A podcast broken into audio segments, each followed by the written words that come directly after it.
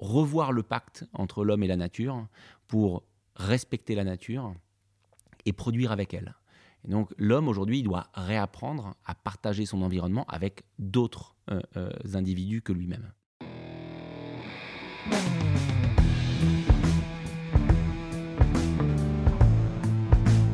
Le vin, le jaja, le pinard, le pif. Il existe une ribambelle de termes pour désigner ce breuvage que nous aimons tant, le jus de raisin fermenté. Et c'est parce que nous l'aimons plus que tout que nous voulons mieux comprendre ce qui fait un bon vin. Cépage, climat et terroir y participent, mais avant tout, il y a la patte des vigneronnes et des vignerons. Je suis Romain. Je suis Florian. Je suis Antoine.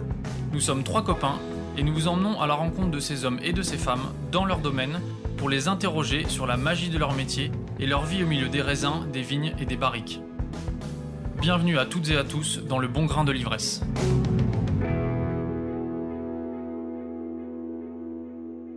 Aujourd'hui, nous poursuivons notre exploration du vignoble bordelais et des questions brûlantes qui l'animent. En 2021, nous découvrons que le château Cheval Blanc, oui je parle bien du mythe absolu de Saint-Émilion, a publié un manifeste en faveur de l'agroécologie. Un joli petit livre, court et percutant, qui ressemble à une formidable déclaration d'intention en faveur de l'écologie. Polyculture, agroforesterie, couverts végétaux, tout y est. Tout pour piquer notre curiosité et nous donner envie de poser mille questions et de tout savoir sur le sujet. Alors nous avons activé nos connaissances, merci infiniment Adrien pour ton aide, et nous voilà le 30 mars 2022 au 1 Cheval Blanc, 33 330 Saint-Émilion mi-excité, mi-anxieux à l'idée de découvrir les coulisses de ce château de légende. Nous y avons passé un généreux moment en compagnie de Pierre-Olivier Clouet, directeur technique du domaine, qui nous a ravis par son ouverture, sa franchise et sa maîtrise des sujets. On vous l'a dit, Bordeaux bouge, y compris dans les grands châteaux. Bonjour Pierre-Olivier Clouet. Bonjour. Merci beaucoup de nous accueillir ici à Saint-Émilion et plus particulièrement au château Cheval Blanc. Est-ce que tu peux commencer par te présenter s'il te plaît? Oui, bien sûr, avec plaisir. Euh, donc moi, je m'appelle euh, Pierre-Olivier Clouet, euh, j'ai 41 ans et je suis le directeur technique du Château Cheval Blanc depuis 2008. Voilà, donc je suis ingénieur agro et, et œnologue. Et voilà, donc j'ai la responsabilité de la production des vins ici au domaine avec tout un ensemble de vignerons et une équipe complète. Alors avant de parler un peu plus de toi, le Château Cheval Blanc, c'est quand même un nom qui résonne fort dans le milieu du vin. Euh, c'est un nom connu, mais tout le monde ne connaît pas forcément l'histoire du château. Est-ce que tu peux revenir un petit peu euh, sur ce domaine euh, créé en 1832, s'il te plaît? Oui, tout à fait. Bah, l'histoire de Cheval Blanc, c'est une très jolie histoire. En fait, il faut savoir ici qu'on est sur la rive droite de Bordeaux, donc autour de la ville de Libourne, dans le village de Saint-Émilion, qui a une histoire viticole absolument passionnante. Hein. La vigne arrive ici à Bordeaux au IVe siècle par le village de Saint-Émilion. Donc en fait, c'est clairement par le Saint-Émilionnais que la viticulture est, entrée ici à, Bordeaux. Donc l'histoire de Cheval Blanc, elle commence dès le XIVe siècle. Il y a des vignes ici, euh, sur ces terres-là. On a trouvé euh, des traces de, vignobles qui ne s'appelaient pas Cheval Blanc à l'époque, puisque le vrai Cheval Blanc va naître en 1832 par un détachement de Figeac. Hein. Le château Figeac était la seigneurie locale. Il y avait eu quasiment 650 hectares de vignes autour du château Figeac, dont sur le lieu-dit du Cheval Blanc, 7 hectares qui étaient confiés en métayage à un métayer. Donc qui rendait une partie de sa, récolte au seigneur de Figeac. En 1832, euh, la famille Fourcolossac euh, va se porter acquéreur de ces 7 hectares de vignes, euh, puis va acheter tout un tas de parcelles autour des 7 hectares pour construire un cru de 39 hectares, superficie actuelle de Cheval Blanc. Et euh, ils vont euh, gérer euh, ce domaine pendant pratiquement 170 ans. ce domaine va rester dans leurs mains et ils vont le hisser au plus haut niveau de la hiérarchie saint-émilionnnaise. donc voilà, c'est un, domaine assez, assez unique dans le Saint-Émilionnais pour tout un tas de raisons dont on va parler, notamment l'encépagement et puis la nature géologique des sols de cheval blanc. Bah, allons-y, rentrons dans le vif du sujet. Dans ce cas-là, euh, commençons par l'encépagement. Euh, la particularité de Cheval Blanc, c'est que le cépage majoritaire, c'est le Cabernet Franc, alors que le Saint-Émilionnais, c'est plutôt le royaume du Merlot habituellement. Qu'est-ce qui a amené à cette situation? Comment on en est arrivé là? Alors je pense que c'est un, tout un tas d'événements qui se sont passés les uns derrière les autres, mais on va dire que Fourcolossac, quand il achète le domaine en 1832, euh, il souhaite en vivre en fait. Et euh, aussi bizarre que ça puisse paraître, beaucoup de propriétés euh, bordelaises étaient dans les mains d'hommes politiques, de financiers, d'hommes importants de ce monde, et qui avaient une propriété viticole sur laquelle il y avait un fermier et sur lequel il y avait éventuellement un régisseur qui gérait le domaine. Fourcolossac, lui, quand il arrive en 1832, il va vouloir gérer ce domaine lui-même. Et donc, il va créer un domaine d'une certaine taille pour pouvoir en vivre. Et puis, il va installer euh, euh, du cabernet, euh, qui est un cépage plutôt médocain. Il va y faire, il va y pratiquer une taille en guyot double au, début, ce qu'on ne pratique plus nous aujourd'hui, mais qui était la taille d'origine sur, sur, sur, le domaine. Et puis, bah, vraisemblablement, comme la culture paysanne le veut, comme la culture agricole le veut, eh bien, on observe et on multiplie ce qui marche. Donc, il a dû mettre quelques parcelles de cabernet franc au début, et puis, trouvant que ça faisait un très joli résultat, que les vins étaient bons, que la qualité des jus qui sortaient de ces parcelles était, était ce qu'il souhaitait pour sa propriété, eh bien, il en a replanté sur d'autres parcelles et petit à petit, il a fait comme ça grossir euh, la, proportion de Cabernet Franc sur le, sur le domaine. Donc, c'est historique. Hein. Autant aujourd'hui, on voit beaucoup euh, de gens qui font progresser de façon très significative euh, la, proportion de leur Cabernet Franc au domaine. Il faut savoir que à Cheval Blanc, c'est historique. Hein. Depuis 1830-1840, l'encépagement est majoritaire en Cabernet Franc. Pourquoi est-ce que vos voisins ils vous ont pas imité euh, plus tôt si ça marchait si bien? Est-ce que c'est parce que le, la situation ici est particulièrement bonne pour le Cabernet Franc, elle est moins chez les autres? Ou est-ce que c'est pour d'autres raisons? Je répondre que oui, en fait. Évidemment, le, sol de Cheval Blanc est, le meilleur endroit du monde pour y faire pousser du Cabernet Franc. Euh, mais aussi, il faut savoir que le, le Cabernet Franc, c'est un cépage un peu pénible. C'est un cépage qui fait très grand ou très mauvais mais il fait rien d'intermédiaire en fait. C'est un cépage qui est compliqué à gérer, qui est compliqué à mener au vignoble. Il a besoin d'être sur des terroirs qui sont frais, qui sont régulés. Hein. Et c'est pour ça qu'aujourd'hui on entend beaucoup dans le monde du vin euh, euh, le fait que le Cabernet Franc serait un merveilleux candidat euh, pour lutter contre le réchauffement climatique. Moi j'y crois pas trop en fait à ça. Je pense il y a des avis différents. Il y en a qui sont pour, il y en a qui pensent que c'est le cas, d'autres non. Alors moi je pense que c'est le cas là où il y a des grands terroirs en fait. le Cabernet Franc il, il ne sait pas, il n'a pas de entre guillemets de plasticité, c'est-à-dire qu'il ne sait pas s'adapter à un terroir euh, radical. Hein. Il a besoin de terroirs frais et régulés. Donc ici, il marche très bien parce qu'il y a de l'argile. Sur le plateau calcaire de Saint-Émilion, il marche très bien parce qu'il y a du calcaire. En Loire, il marche très bien sur des coteaux euh, exposés euh, avec des argilo-calcaires. il va très bien marcher sur des schistes, voilà, sur des, sur, sur des zones qui sont fraîches et régulées. Par contre, dès qu'on l'installe sur des sables, dès qu'on l'installe sur des graves, des cailloux, des endroits où il n'y a pas suffisamment de, de, de, de fraîcheur et d'alimentation en eau, ben, en fait, il va caler et il va produire des vins rustiques euh, d'un point de vue tannique. Il va bloquer sa maturation. Et donc, c'est typiquement des vins qui sont, assez peu intéressants. Donc, je pense que c'est un cépage qui, euh, qui excelle sur les grands terroirs. Pourtant, ici, vous êtes à la, enfin, on est à la limite de Pomerol. Il y a euh, une proportion de graves non négligeable dans vos sols. Tout à fait. Ici, on a à peu près 40% de graves, mais il faut savoir que ce sont des graves sur sous-sol argileux. Donc, ce sont des, graves très bien euh, régulés. Ce ne sont pas des graves de rivière, hein, comme on peut trouver en bordure de, l'estuaire, par exemple. Hein. Ce sont des graves qui contiennent une certaine proportion d'argile. Et en fait, c'est cette argile qui permet de bien réguler. Mais c'est une, très bonne question parce que la particularité de Cheval Blanc, hein, l'encépagement aujourd'hui est à 55% de Cabernet Franc, 35% euh, de Merlot et 5% de Cabernet Sauvignon. Et globalement, on va trouver euh, nos cabernets francs essentiellement sur les argiles. Hein. Euh, et donc, c'est euh, le, le, couple le plus brillant de Cheval Blanc, c'est le couple cabernet franc argile. Est-ce que tu dirais que les, les terroirs de Cheval Blanc sont exceptionnels et pourquoi?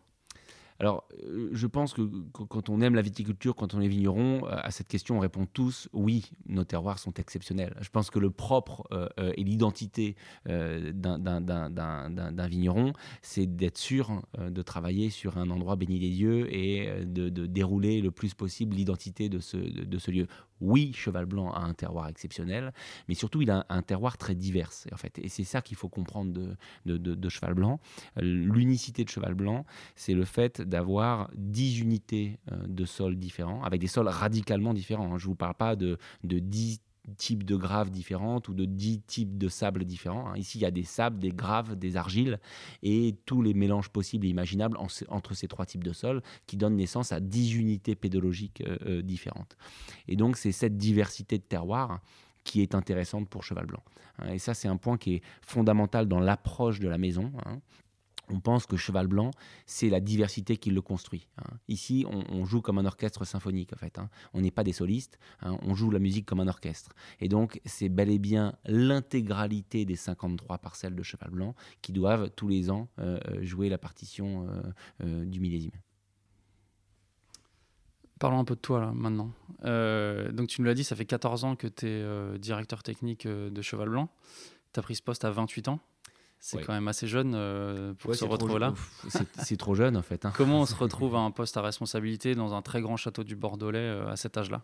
Bon, c'était moi, l'histoire est un peu particulière en fait. Moi, je, suis normand. Euh, j'ai fait un, diplôme d'agrosciences en Normandie, assez spécialisé dans le, lait et la viande, mais, mais aussi assez diverse. Hein. enfin, avec beaucoup de beaucoup d'enseignements différents, très axés sur la polyculture aussi. Donc, on, reviendra un peu peut-être là-dessus. Moi, c'est un, un, point qui est très fort dans dans, ma vision viticole de demain, en tout cas. Et donc, je suis arrivé ici pour mon stage de fin d'études. J'avais un stage de six mois euh, pour être diplômé à faire et je l'ai fait au Château Cheval Blanc en 2004. Euh, à l'issue de ce, stage-là, euh, c'était mon troisième stage dans le monde du vin. j'ai voulu orienter ma carrière très clairement vers le monde du vin et donc j'ai enchaîné avec un DNO, un diplôme national d'œnologue que j'ai fait ici à Bordeaux. et à ce moment-là, le directeur général de Cheval Blanc, qui s'appelle Pierre Lurton, qui était déjà présent à l'époque, a fait appel à moi à l'issue de mon diplôme d'ingénieur en, mon diplôme d'onologue en 2006. Et j'ai commencé à m'occuper d'un tout petit domaine qui venait de racheter, euh, qui s'appelle la Tour du Pin Figeac, où aujourd'hui on, fait des blancs. Hein. Donc je suis arrivé pour prendre en main ce petit domaine de 7 hectares, commencer la transformation euh, de ce vignoble pour produire un vin blanc. Euh, puis, euh, on m'a proposé très rapidement la direction technique de, Cheval Blanc, Pierre Durton prenant en même temps que Cheval Blanc la direction générale de Château d'Yquem. Et donc, voilà, son, son agenda a commencé à être un peu rempli, il avait besoin d'être épaulé. Et euh, c'était un moment où Cheval Blanc remettait un certain nombre de choses en, perspective et en question. Et donc, euh, je pense que je suis arrivé au bon moment, euh, peut-être avec un peu de sang neuf aussi, la volonté de mettre quelqu'un qui n'était pas du sérail, avec un regard peut-être aussi un peu plus jeune. Donc c'est clair que bon, euh, j'étais pas taillé pour ça en fait. Hein. Euh, moi, tous mes homologues dans les autres premiers, ils avaient 50 ans, de l'expérience, euh, voilà. Donc j'étais un peu un ovni dans le secteur. Bien évidemment, et ça c'est un point qu'il faut rappeler matin, midi et soir, bien que les domaines et les maisons aiment communiquer sur une personne, en réalité c'est une équipe. Je veux dire, Cheval Blanc c'est 49 personnes. je suis loin d'être le, seul à prendre les décisions. Moi, j'ai une équipe technique. Je on a, on a un, viticulteur brillant qui s'appelle Nicolas, qui Corporandi, qui gère le vignoble, Carole André, notre maître de chez, euh, voilà, toute l'équipe de vignerons, de vigneronnes, d'ouvriers de, de, de, chez. Voilà, on, est nombreux à prendre ces décisions-là. Moi, mon rôle, c'était de l'animer. Voilà. Et donc, forcément, euh, j'ai grandi avec cette équipe-là, euh, arrivant à 28 ans. Aujourd'hui, j'ai un peu plus de maturité, mais ça a été un, challenge absolument merveilleux pour, pour, un, pour un jeune diplômé. Quoi.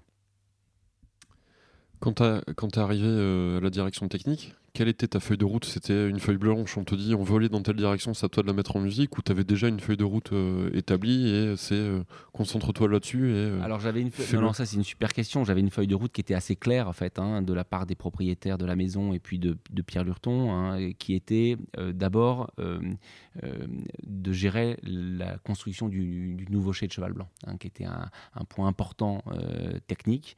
ça faisait longtemps qu'on avait besoin d'un outil plus performant, notamment qui nous permettent de faire du parcellaire. Hein.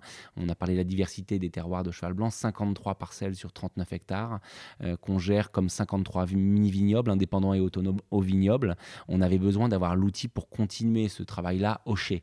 Et en fait, moi, j'ai mené, ça a été mon premier, euh, ma première mission, j'ai mené à bien la construction de ce chai-là, de manière à ce qu'on ait un chai qui nous permette de de prolonger finalement notre vision technique euh, viticole en, ayant une sélection parcellaire la plus parfaite possible.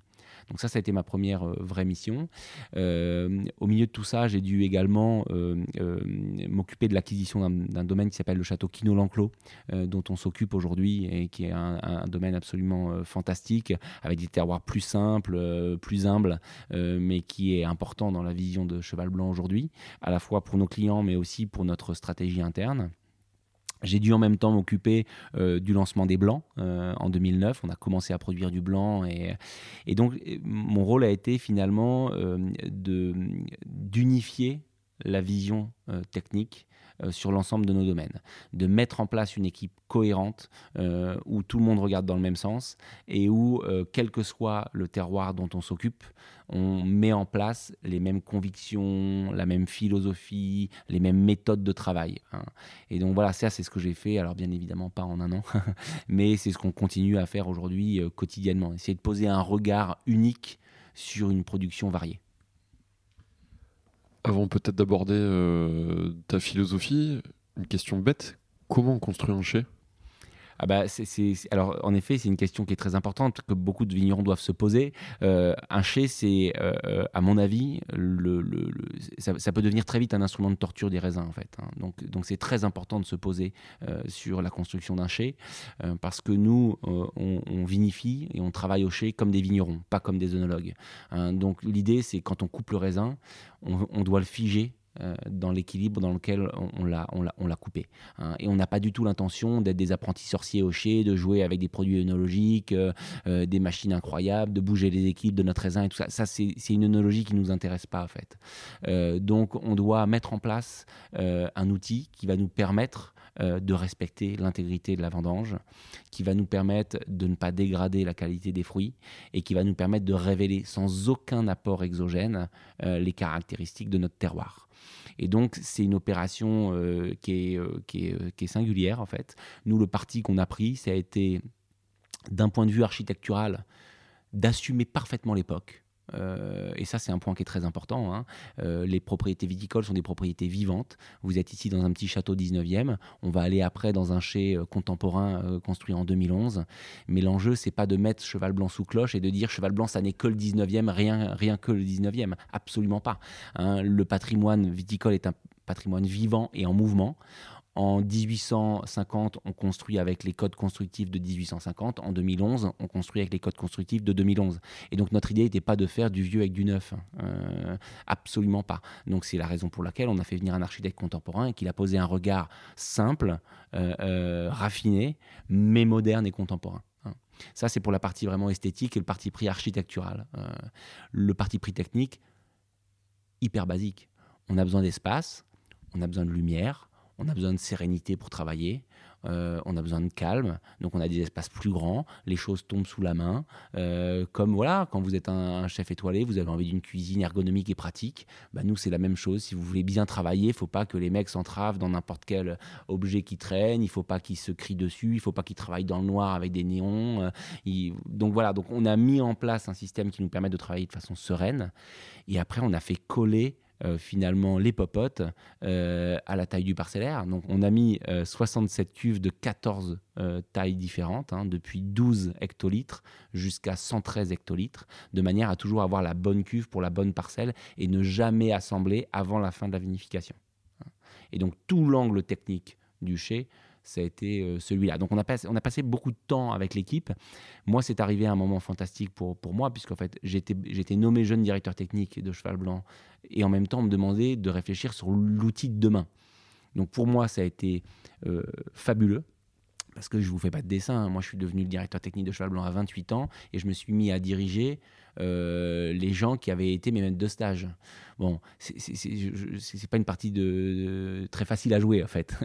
Et donc, au lieu de remettre en question euh, ce qu'on avait fait par le passé, je suis arrivé avec une feuille blanche, je l'ai étalée sur le bureau, j'ai dit bon, c'est quoi Qu'est-ce qu'on invente pour demain?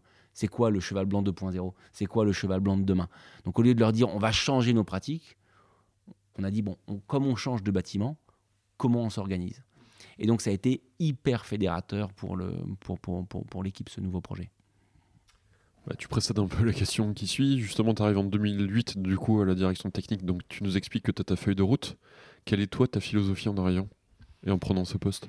Alors, elle évolue euh, beaucoup à, mesure de, la, de, de, de, de notre vie professionnelle. Hein. Je pense que vous pourriez interroger euh, un astronaute, euh, un chirurgien, un peintre ou un boulanger. Il vous dira qu'à mesure de sa vie professionnelle, il a évolué. Donc, moi, je, serais bien prétentieux de vous dire qu'en arrivant en 2008 à 28 ans, je savais exactement quelle philosophie de travail j'allais mettre en place pour les 40 prochaines années. Donc, en fait, bah voilà, moi, j'ai appris à marcher en marchant. Donc, donc on, on s'est mis en selle. On a petit à petit défini un certain nombre de choses. Et puis, euh, à force de, comprendre aussi le lieu, parce qu'en fait, euh, il y a un truc qui est très important, c'est que ça l'est encore aujourd'hui, mais encore plus il y a 14 ans pour moi. Euh, Cheval Blanc, c'est hyper intimidant. je veux dire, vous arrivez ici, vous êtes hyper intimidé. Moi, je connais personne qui arrive ici en se disant Waouh, génial, je me sens à l'aise, je suis bien. Enfin voilà, on est dans un, dans un fragment du patrimoine mondial. On se sent euh, tout petit à l'échelle du lieu.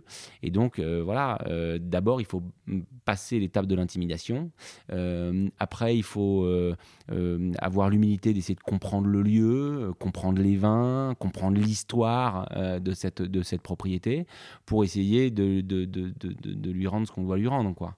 Donc, petit à petit, ma feuille de route, elle a évolué. Et le point peut-être primordial de ce que j'ai cherché à mettre en place, c'est euh, de sortir du tout viticole et de, de poser un regard euh, plus vigneron, plus paysan euh, finalement sur nos pratiques agricoles. Et donc ça, en se plongeant un peu dans l'histoire, on voit bien que la viticulture, elle a de tout temps euh, cohabiter avec euh, l'agriculture au sens large. Il n'y a que depuis 50 ou 60 ans qu'on a un peu perdu la tête et qu'on a euh, surspécialisé toute notre agriculture. On s'est surspécialisé quand on faisait du blé et on ne fait plus que du blé. On s'est surspécialisé quand on fait des prunes et on ne fait plus que des prunes. On s'est surspécialisé quand on fait de la vache et qu'on ne fait plus que de la vache. Et en fait, le vignoble, personne n'y pense, mais c'est la même chose en fait. Personne n'y pense parce que les paysages viticoles sont merveilleux, sont magnifiques et sont superbes, mais ce sont des magnifiques paysages de monoculture. Euh, donc moi j'ai essayé de, ramener petit à petit, et l'équipe a, été vraiment euh, euh, très en ligne avec cette vision-là, on a essayé de ramener une vision de polyculture. Alors on va pas demain gagner notre vie en vendant du jus de pomme et en produisant des rillettes. Hein. On n'a pas, on, pas perdu la tête non plus. mais en tout cas, en ramenant de la diversité, à la fois végétale et animale, en ramenant d'autres productions que celles du vin, eh bien, on commence à, ouvrir un peu le champ des possibles, on commence à changer notre regard, on commence à réfléchir un peu en dehors de la boîte et on, ramène un peu au sein des équipes, on ramène un peu au sein euh, de la maison l'humilité du paysan plus que euh, la fierté du vigneron qui cherche toujours à faire des vins plus chers, hein, mieux notés, euh, meilleurs que le voisin. voilà. Et on sort de ce, spectre-là pour rentrer dans celui d'une culture plus paysanne. Voilà. Donc ça, ça s'est fait progressivement, j'ai envie de dire n'a pas été euh, voilà, en claquant du doigt euh, du jour au lendemain. Euh, on s'est pas dit, tiens, notre feuille de route, c'est la polyculture. Non, progressivement, ça s'est mis en place au gré des, dix dernières années. Donc on a doucement glissé là vers un des sujets qui nous a amenés ici. On est venu là notamment parce qu'on a lu le manifeste de Cheval Blanc à propos de l'agroécologie. Qu'est-ce que c'est l'agroécologie pour toi? Alors, le, terme d'agroécologie, c'est une très grosse force et une très grosse faiblesse. Hein. Euh, pourquoi? Bah, Parce que c'est un immense sac dans lequel on y met ce qu'on veut. Euh, et donc, euh, bah, du coup, chacun y met ce qu'il veut. du coup, c'est pas toujours très clair pour le commun des mortels. Moi, je pense qu'en tant que producteur, c'est une très grande force de laisser les paysans choisir leur façon de s'occuper de leur terre de laisser les paysans choisir de quelle manière ils vont devenir durables, propres et qui vont rendre service finalement à, la planète. On n'est pas obligé de les, engager dans un couloir très restreint on va leur dire euh, la seule façon que tu aies de t'occuper de la planète, c'est de faire de la bio. Ou la seule façon de t'occuper de la planète, c'est de faire de la biodynamie. Ou des vins nature. Voilà. Il, y a, plein de façons de s'occuper de, de, la planète. Et donc, l'agroécologie, ça permet d'y mettre dans ce sac ce qu'on veut. Alors, ça, c'est l'avantage. Et je vais vous parler de ce que nous, on a mis dans notre sac. L'énorme inconvénient, c'est que quand les choses ne sont pas euh, super bien qualifiées ou super bien balisées, bah, ça laisse une très grande place au greenwashing, qui est un sport quand même assez euh, développé dans les dernières années. Et donc, Il y a des champions, oui. Voilà. Et donc l'effet d'annonce, voilà, c'est toujours un terme un peu générique dans lequel, comme on ne sait pas trop ce qu'on met, bon bah voilà, euh, ça a l'air sympa et vertueux, donc on l'utilise. Bon, qu'est-ce qu'il y a derrière en fait? C'est aussi pour ça qu'on est venu parce que quand on, on dit autour de nous qu'on s'intéresse à ça, enfin à la démarche de Cheval Blanc, il y a certaines personnes pour qui la première réaction, c'est d'être sceptique, en fait. Parce que c'est un grand château du Bordelais, parce que c'est un château qui est dans la course au, ou qui a été dans la course aux notations et à faire le vin le meilleur, euh, le meilleur euh, possible. Et donc, il y a des gens qui sont un peu sceptiques. Euh, sceptiques Mais c'est une bonne nouvelle. Moi, je pense que c'est une bonne nouvelle parce que le, la première réaction qui peut être d'être un peu sceptique, c'est ce qui permet de, de, garder un regard critique et d'être alerte pour pas boire toutes les conneries qu'on peut entendre de temps en temps sur un certain nombre de sujets environnementaux. Et donc, c'est la responsabilité aujourd'hui des consommateurs de demain que de gratter en disant est-ce que le vernis euh, tient bien? Est-ce que euh, la démarche est profonde et, réelle? Et donc, oui, bien sûr, moi je le comprends. Pourquoi on a écrit un manifeste? Parce que justement, Cheval Blanc n'a jamais été dans une stratégie d'hyper-communication. On est plutôt des gens discrets. On a plutôt essayé de se fondre toujours dans notre environnement et dans, le village dans lequel la, propriété évolue depuis des centaines d'années. et on sort rarement du bois pour communiquer. Là, on l'a fait parce que l'enjeu de la communication euh, sur l'agroécologie, c'est pas l'enjeu de cheval blanc. Je veux dire, nous, on va planter des arbres à découvert et mettre des animaux dans nos vignes, c'est génial pour nous. On va pas sauver la planète avec 50 hectares de cheval blanc en agroforesterie, en couverts végétaux. Donc l'enjeu, c'est bel et bien de contaminer, de convertir, de diffuser ces pratiques pour qu'un maximum d'agriculteurs et de viticulteurs puissent mettre ça en place, parce que c'est en faisant basculer l'ensemble du modèle qu'on arrivera à, faire quelque chose. Donc c'est la raison pour laquelle on a écrit un manifeste, pour aussi dire, bah voilà les engagements qui sont les nôtres. Et pour aussi rentrer dans le détail, moi je ne vois pas comment on pouvait, euh, euh, avec euh, deux posts Instagram et puis une, jolie communication vaporeuse, traiter ce sujet-là. Je veux dire, le, sujet des couverts végétaux, c'est de l'agronomie, c'est pas de la croyance. Le sujet de l'arbre et, de l'arbre outil, de l'agroforesterie et, de la stimulation de la biodiversité. C'est pas comme ça en deux lignes qu'on peut expliquer aux gens tiens, c'est cool, on a des coccinelles et des araignées, donc euh, la planète va mieux. Donc en fait, tout l'enjeu de l'agroécologie, tout l'enjeu des couverts végétaux, tout l'enjeu de, de l'agroforesterie, tout l'enjeu de la polyculture et de l'élevage, c'est de relaisser une vraie place à l'agronomie, à l'agronomie scientifique. Hein. Et donc, nous, on fait partie de cette. De, nous, on est dans un courant où on respecte en fait la science et l'agronomie. Hein. moi, j'ai besoin de comprendre pourquoi les, les, avions volent et pourquoi les bateaux flottent. Donc, c'est la même chose quand on va mettre euh, euh, du trèfle dans nos vignes. Bah, on sait que ça va nous ramener tant de tonnes de matière organique. Quand on va utiliser un arbre euh, forestier trônier au sein de nos parcelles, bah, on va utiliser le carbone sous forme de BRF pour renourrir la vie des sols. Donc, en fait, l'enjeu, c'était pas d'être dans la croyance, dans le dogme, dans l'idée magnifique, de se dire, voilà, parce que c'est vrai qu'aujourd'hui, euh, on revoit pousser un petit peu partout sur Instagram des magnifiques euh, euh, photos de gens avec des chapeaux de paille et des potagers. Bon, c'est quoi la taille de tout ça en fait? Est-ce que c'est votre production qui a basculé? Ou, est-ce que c'est juste un, petit effet d'annonce parce que c'est dans l'air du temps en fait?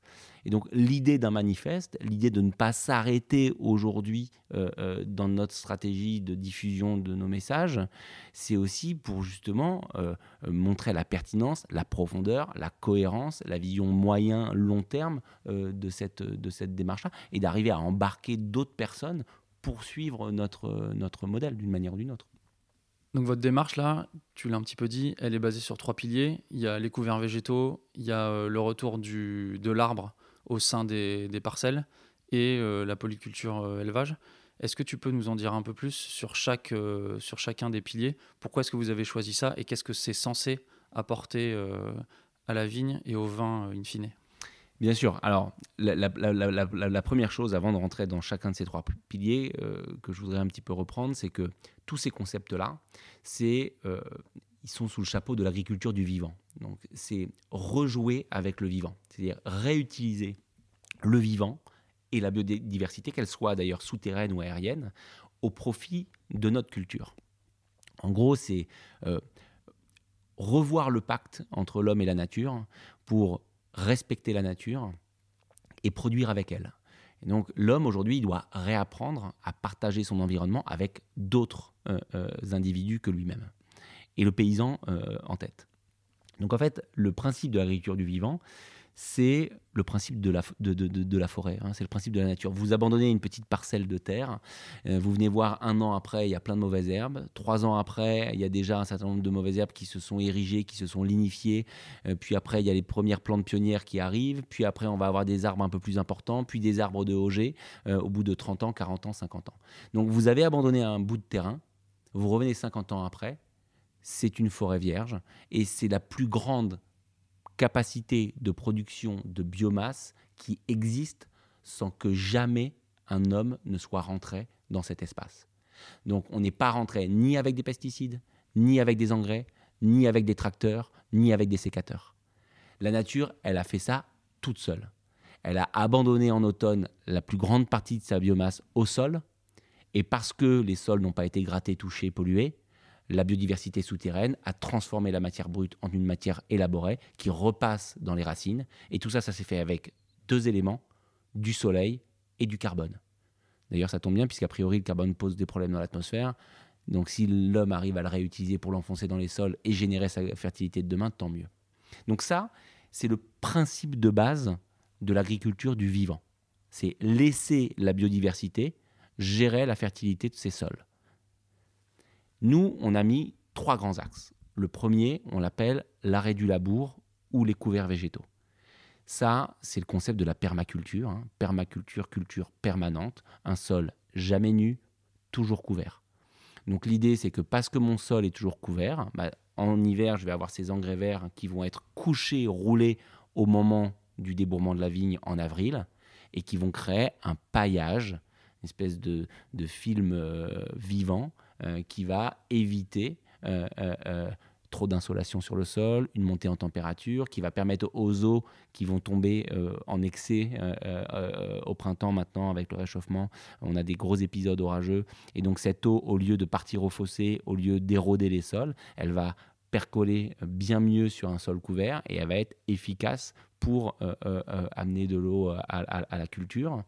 Euh, et, puis, ces végétaux qui vont se dégrader à mesure de l'année bah, deviennent euh, la fertilité euh, azotée et carbonée qui va nourrir mon sol pour l'année d'après. hein. Et donc je laisse ce mulch, je laisse ce, ce- ce paillage se dégrader à mesure et les lombriques, les vers de terre, les colamboles, les bactéries, les levures, hein, les champignons du sol vont travailler pour dégrader cette litière et la transformer en nutriments pour ma plantation de l'année prochaine. Ça met combien de temps à se dégrader euh, ton, ton paillage? Alors en gros, c'est un an. Euh, un, un couvert végé- les couverts végétaux, nous les travaillons sur un an. Donc on sème à la, à la sortie de la récolte de la parcelle. Ça se développe pendant tout l'hiver. Là, vous voyez, on a un- c'est le bon moment pour venir à cheval blanc. Ouais, c'est bien garni à l'interrang, c'est c'est garni, joli. Il y a plein de jolies fleurs. D'ailleurs, les abeilles butinent comme des malades et elles nous font des quantités de miel délirantes depuis qu'on a des, des couverts.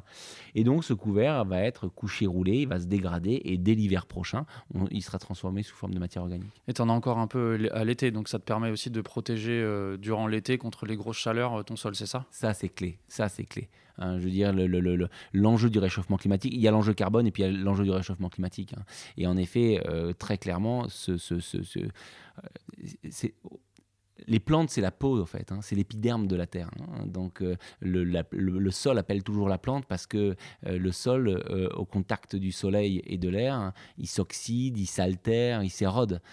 Donc, c'est pour ça que naturellement, n'importe quel sol nu appelle toujours une plante qu'on a appelé pendant des siècles et des siècles des mauvaises herbes. Euh, Il n'y a pas de mauvaises herbes, il n'y a que des herbes au mauvais endroit. quoi, c'est et- ça? et- exactement, exactement. Et tout l'enjeu, c'est d'arriver justement. c'est- aussi le côté assez sympa des couverts végétaux. Euh, moi, quand je suis arrivé ici, euh, tout était labouré. On, on labourait parce qu'on pensait bien faire. hein. On ne labourait pas parce qu'on voulait dégrader notre environnement. On labourait parce qu'on pensait bien faire. Aujourd'hui, on sait qu'en labourant, on dégrade notre environnement. Et rien ne ressemble plus à un sol travaillé qu'un autre sol travaillé. Or, maintenant qu'on a découvert, bah, on peut lire nos sols avec une, une- une précision redoutable. Pourquoi en haut, la moutarde pousse un peu mieux que le trèfle? Pourquoi euh, en bas, euh, les radis poussent un peu moins bien que le seigle? Et donc, on, on regarde à travers les plantes qui poussent ce que le sol nous raconte finalement. Ce que certains appellent la bioindication, c'est ça, les plantes bioindicatrices. Exactement, les plantes bio-indicatrices, ouais, tout à fait. Donc ça, c'est le premier pilier, Ça, c'est le les premier couverts, pilier. végétés- les Exactement. couverts végétaux. Pardon. Ouais, le premier pilier, les couverts végétaux, l'arrêt du labour. Le deuxième, l'agroforesterie. Alors le deuxième, c'est l'agroforesterie. Euh, l'agroforesterie, c'est un terme qui est à la mode en ce moment. Tout le monde en parle pas mal. Euh, c'est une bonne nouvelle d'ailleurs, hein, puisque en fait, euh, le- le- le- le- si les choses positives pour l'environnement deviennent à la mode, c'est la meilleure façon que tout le monde les mette en place. Donc c'est, moi, je le vois plutôt comme un, un- un indicateur très positif de la mutation des, des, des- des- des consciences sur ce sujet-là. Bon, l'agroforesterie, c'est quoi? C'est l'arbre qui devient un outil pour la production. Alors, parfois, il y a des, des termes, je trouve, un petit peu confusants parce qu'on parle aussi beaucoup de forêts domestiques dans, le monde de l'agroforesterie. Moi, c'est un terme qui ne me parle pas très bien parce qu'on confond un peu l'usage de la forêt et l'usage de l'agriculture, en fait. Hein, on ne va pas à cheval blanc cultiver dans une forêt, loin de là. hein. L'agroforesterie, c'est l'utilisation de l'arbre comme un outil de production. Euh, et ça va être un arbre qui va être taillé, géré, organisé, maîtrisé. C'est pas un arbre à port libre. hein. Et donc, on- de la même manière que dans ma Normandie natale, il y avait le bocage, hein, et que ce bocage était entretenu pour faire du bois de chauffage, mais aussi pour faire de de- de- de- de- l'alimentation pour le bétail, hein, l'arbre fourragé. tous les paysans euh, de, moyenne montagne connaissent ça. Quand on a des périodes de sécheresse, bah, l'arbre peut venir nourrir les bêtes. Donc l'agroforesterie en milieu viticole, euh, elle existait, elle a d'ailleurs existé pendant 2000 ans. hein. C'est- juste pendant le dernier siècle hein, qu'on a chassé l'arbre de la production viticole. Avant, euh, personne n'était suffisamment bête pour penser qu'il allait gagner sa vie qu'avec du vin. hein. Dans beaucoup d'exploitations, on avait de la polyculture parce qu'on ne gagnait pas si bien euh, sa vie que ça avec le vin. Donc, comme tout pan de l'agriculture, la diversité de la production était la clé de la pérennité des entreprises et des, et- des fermes. Et donc, notamment ici en rive droite, il y avait beaucoup de joual, donc des cultures mixtes d'arbres fruitiers et, de vignes. Tout ça a dégagé avec le phylloxéra parce que c'était quand même beaucoup plus simple d'aligner les rangs et de pouvoir tourner au bout sans être embêté par les, par, les arbres. Donc la mécanisation a beaucoup fait disparaître l'arbre. Euh, donc l'agroforesterie, nous, tel qu'on l'a menée, ça a été d'abord des haies. Hein, donc l'intégralité du domaine est enclos euh, avec des, avec des haies. Euh, ces haies sont non seulement un refuge pour la biodiversité, mais nous permettent aussi, quand elles sont broyées, de former du BRF qui sera la future nourriture de nos, de, de- de nos sols. BRF, juste pour les auditeurs et les auditrices. Bois raméal fragmenté, et donc c'est une ration très importante pour la vie du sol, et notamment c'est la ration la plus importante pour les champignons mycorhiziens. La deuxième façon de faire de l'agroforesterie chez nous, euh, ça a été les bosquets, et donc euh, des petits endroits de fraîcheur, des, ensembles de 8-10 arbres dans lesquels la biodiversité peut se, euh, se retrouver. hein. Et puis celui qui a fait couler le plus d'encre, parce que c'est quand même le plus fun à raconter, c'est l'agroforesterie intraparcellaire. Donc nous, on appelait ça des jouals, hein, c'était le, le terme ancien, même s'il n'était pas exactement pratiqué comme nous on la pratique. Donc c'est une insertion d'arbres au sein même de la parcelle en production, à hauteur de 80 arbres par hectare chez nous, euh, tous les 8 rangs, tous les 10 mètres dans le rang. Et donc on a mis, nous, moitié d'arbres fruitiers, moitié d'arbres forestiers. Tu as dit que pendant un siècle, on avait à peu près oublié euh, l'impact ou l'importance des arbres et de la polyculture.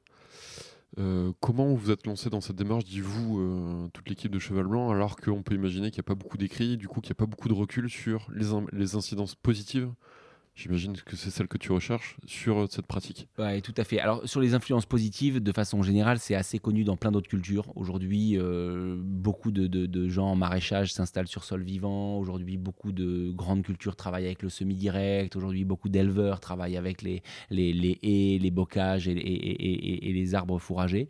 Donc, il y a quand même déjà un peu de recul dans d'autres euh, pans de l'agriculture que, celui de la viticulture j'ai envie de dire, on s'y est lancé avec euh, euh, déjà un peu de bon sens. Euh, donc, c'est pas, pas tout faire en même temps.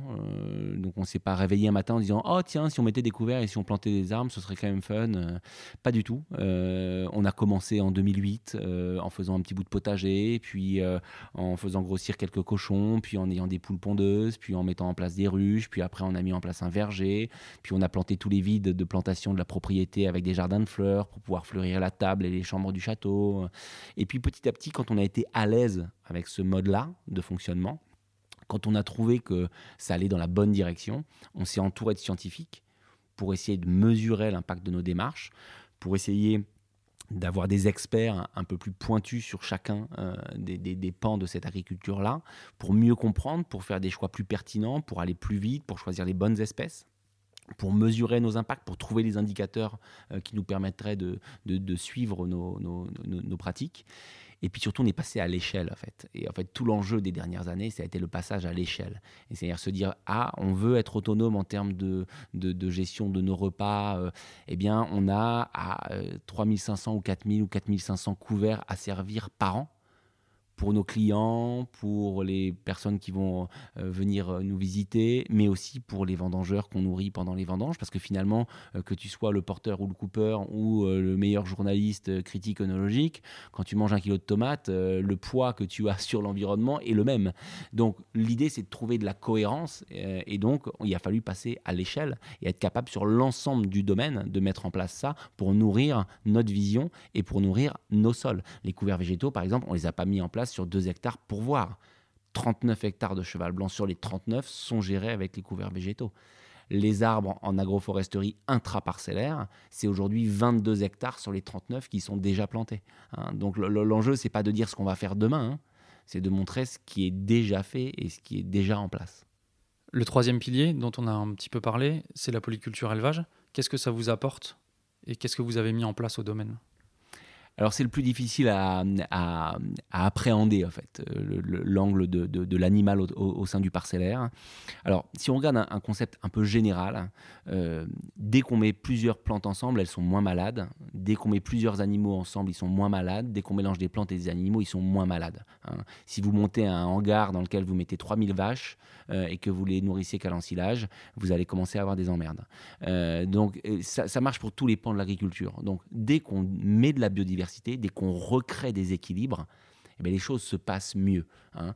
Quand on est sur une propriété euh, euh, de 50 hectares avec des sols nus, une monoculture avec 400 000 pieds de vigne alignés, taillés, sans un arbre, sans un couvert végétal, sans un seul animal, bah, quand le milieu y arrive, bah, il fait un strike parce qu'en fait, il a juste la plante à infecter qui est disponible et il va pouvoir euh, s'étaler comme il veut. Dès que vous commencez à mettre beaucoup plus de biodiversité, des spores de champignons, des levures, des bactéries, euh, des pollinisateurs, des- eh bien en fait vous allez commencer à faire venir les ravageurs de vos prédateurs et vous allez commencer à recréer un, un- équilibre. Je vais prendre l'exemple, avant de partir sur l'élevage, je vais prendre l'exemple par exemple de l'agroforesterie qui nous sert à héberger beaucoup de mésanges et de chauves-souris. Aujourd'hui, mésanges et- et chauves-souris sont les deux plus gros consommateurs de vers de grappe qui nous posent des problèmes et qu'aujourd'hui la plupart des vignerons sont obligés de traiter avec des insecticides. Donc l'idée c'est que plus on aura d'oiseaux, euh, et ces oiseaux ils ont besoin d'avoir un relais d'arbre en arbre pour vivre ici, euh, bah, on, va faire baisser la pression. Sur l'élevage, sur la partie élevage, nous, on est parti sur plusieurs euh, euh, types d'élevage différents. D'abord des cochons, on fait grossir 5 cochons par an euh, pour consommer les restes euh, organiques du château euh, et pour pouvoir avoir une consommation vertueuse. On n'est pas d'immenses mangeurs de viande, mais la viande qu'on mange, on veut qu'elle soit produite localement et avec une alimentation saine et un impact sur l'environnement faible. Donc c'est plutôt de l'élevage extensif. Sur la partie poule pondeuse et poularde, on produit en plein champ au sein des parcelles de cheval blanc entre euh, 80 et 160 poulardes façon Bresse euh, par an. Donc on, reçoit les tout petits poussins, puis on les élève pendant plusieurs mois. Et quand ils sont prêtes, on les amène à la table de, la propriété. On a également un troupeau euh, d'une quarantaine de brebis euh, qui viennent pâturer en hiver sous la forme de pâturage tournant dans les parcelles du château pour les entretenir, pour entretenir le parcellaire en hiver, consommer un petit peu le- le- le- les couverts pour les réduire, déposer de l'amendement sur lequel on crache pas, hein, au contraire. Et puis elles sont, elles sont mises au mal euh, juste avant de venir euh, ici à Cheval Blanc. Euh, et donc euh, au moment où on les sort du parcellaire euh, fin mars, début avril, elles rentrent en bergerie chez nous, elles agnellent euh, et on va mettre, euh, on va utiliser cette production d'agneaux pour la, pour la, pour la vie euh, quotidienne du château et le, et le réceptif. Et puis elles vont partir pendant 2-3 mois euh, vers Quino-l'Enclos d'ailleurs, euh, sur un méandre de la Dordogne, où elles vont avoir un pâturage plus riche euh, pendant la phase d'été. Et elles vont revenir au mois de septembre pour entretenir les parcelles. Donc c'est un mode d'élevage qui à mon avis est un, un mode d'élevage très vertueux parce que c'est un élevage qui s'intercale dans les interstices d'une culture autre. Et en fait, à mon sens, c'est ça l'élevage de demain. C'est des troupeaux qui viennent servir l'agriculture au sens large. Bien sûr que de mettre euh, des bœufs à l'engrais euh, dans des bâtiments, c'est pas très noble. Euh, par contre, à partir du moment où c'est de l'élevage extensif, que c'est en plein air, que ça vient s'intercaler dans des endroits où l'agriculture autre n'est pas possible, et bien en fait, l'élevage a complètement sa place. Et c'est comme ça que nous, on voit l'élevage à cheval blanc. Est-ce qu'il y a une volonté d'en faire une activité commerciale avec éventuellement un chiffre d'affaires significatif pour l'entreprise? Non, il n'y a pas de vocation à en faire une activité commerciale, euh, bien que euh, euh, en réalité, ça rentre finalement dans l'économie circulaire interne de Cheval Blanc. Donc pour nourrir nos salariés, pour nourrir, les, gens qui vont venir au château, les, invités, les, clients, etc. Et puis on en offre un petit peu aussi. Aujourd'hui, il n'y a pas de vocation à gagner demain notre vie avec autre chose que du vin. Tout ça est au service de notre vision viticole. Et ça, c'est un point qui est très important pour, pour nous tous on n'a pas perdu la tête, on n'a pas perdu le focus. Tout ça n'a de sens que parce que ça vient nourrir les terroirs séculaires et exceptionnels de Cheval Blanc. Et donc tout ce qui est mis en place est toujours regardé sous l'angle de et qu'est-ce que ça apporte à nos vignes? Et qu'est-ce que ça apporte à notre vignoble? Justement, euh, avant la mise en place de cette démarche, donc tu nous as dit ça a commencé en 2008. Euh, Cheval Blanc produisait déjà des vins euh, mythiques, on va dire. Est-ce que depuis que vous avez commencé ce travail, tu as des raisins de meilleure qualité? Alors, je serais tenté de te dire oui, ça, me ferait tellement plaisir de pouvoir te dire oui, euh, mais ce serait pas très sérieux. Euh, un, on n'a pas encore le recul suffisant. Euh, deux, c'est pas pour ça qu'on le fait. Hein. Euh, nous, on n'a pas perdu le focus et les choses doivent être très claires. Ça n'est pas une recette l'agroécologie. Hein. ici, on fait des grands vins parce qu'on a des grands terroirs parce qu'on a un grand cépage qui est le Cabernet Franc qu'on utilise en sélection massale depuis toujours. Il n'y a aucun clone sur la propriété. On fait des grands vins parce qu'on est précis dans notre approche de la maturité. On fait des grands vins parce qu'on s'en occupe au chai et on a un élevage euh, euh, euh, parfait, irréprochable avec un assemblage qui est revu et retravaillé tous les ans. Donc c'est pour ça qu'on fait des grands vins à cheval blanc. Hein. L'agroécologie, c'est pas une recette, c'est juste une façon de regarder notre sol et une façon de regarder l'empreinte qu'on aura sur la planète et le domaine qu'on transmettra aux générations futures. Donc aujourd'hui, euh, euh, euh, je ne suis pas sûr que ça change le goût du vin tout de suite, maintenant. Ce qui est sûr, c'est que si on fait rien, ça changera le goût du vin de demain. Donc l'enjeu aujourd'hui, c'est de tout changer pour que rien ne change, de manière à ce qu'en 2050, avec plus de degrés, on soit capable de faire des vins frais, délicats, précis, millimétriques, comme on les fait aujourd'hui. Ce qui est sûr, c'est que si on ne couvre pas nos sols, si on n'amène pas de la biodiversité, si on ne trouve pas une façon résiliente de gérer l'eau dans nos sols, mais c'est sûr que demain, on fera des vins à 16 degrés avec un arôme très dur, euh, très solaire et des tanins euh, très serrés. Et c'est pas ça l'identité de cheval Comment vous vous placez euh, par rapport au, label bio et à l'utilisation des produits de synthèse, notamment des pesticides? Le, bon, Les herbicides, j'en parle pas parce que on le voit très bien euh, depuis, là où on est. Là, on a vu sur une des parcelles. Il n'y a pas de labour, euh, vous semez, donc euh, les herbicides, c'est pas une question. Mais quand il y a des problèmes de mildiou, quand il y a des problèmes d'oïdium ou d'autres problèmes, comment est-ce que vous fonctionnez? Alors c'est une excellente question. Euh, alors la propriété n'a jamais utilisé d'herbicide, comme tu l'as dit. La propriété n'utilise pas d'antibotrytis, la propriété n'utilise pas d'insecticides, on n'utilise pas d'engrais minéraux. Donc on a la chance d'être sur un domaine qui a toujours été un peu exempt en fait du désastre euh, de l'agriculture industrielle des années 70. Euh, donc c'est un, un, lieu qui est préservé, j'ai envie de dire par nature depuis, euh, depuis toujours.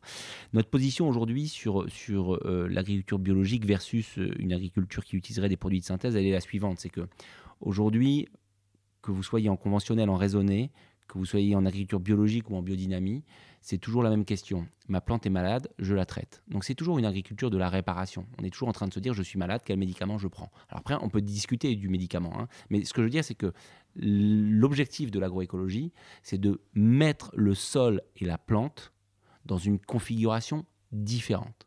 Et donc c'est de se dire si je dors bien, si je mange bien, si je fais du sport, j'ai quand même un peu moins de chances d'être malade. Ce qui ne veut pas dire que tu ne vas pas être malade. Maintenant, sur les pesticides eux-mêmes.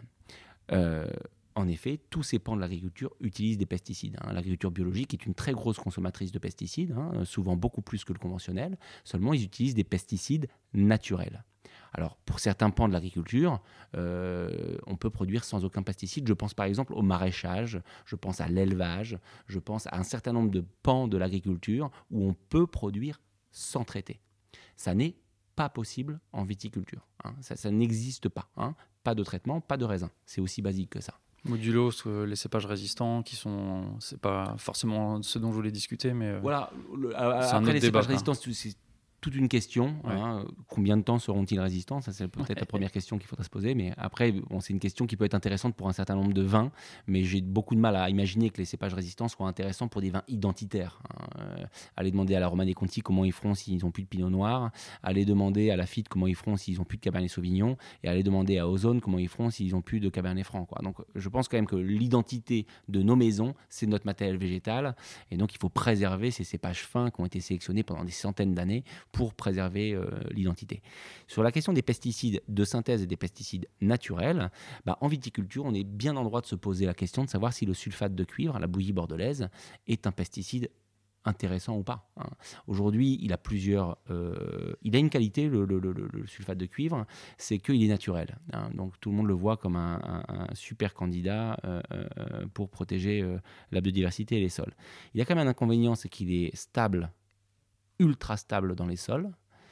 Il a un deuxième inconvénient, c'est qu'il est lessivable. Alors on peut voir ça comme un, atout hein, d'être lessivable. Bon, enfin, c'est un produit de contact qui reste sur, les, sur les feuilles et par contre dès qu'il pleut, euh, c'est ça, c'est lessivé. il est lessivable, donc lessivé. Donc on peut se poser la, question de savoir quand il est lessivé où est-ce qu'il va. Hein. et donc il va donc dans les sols et dans les nappes phréatiques.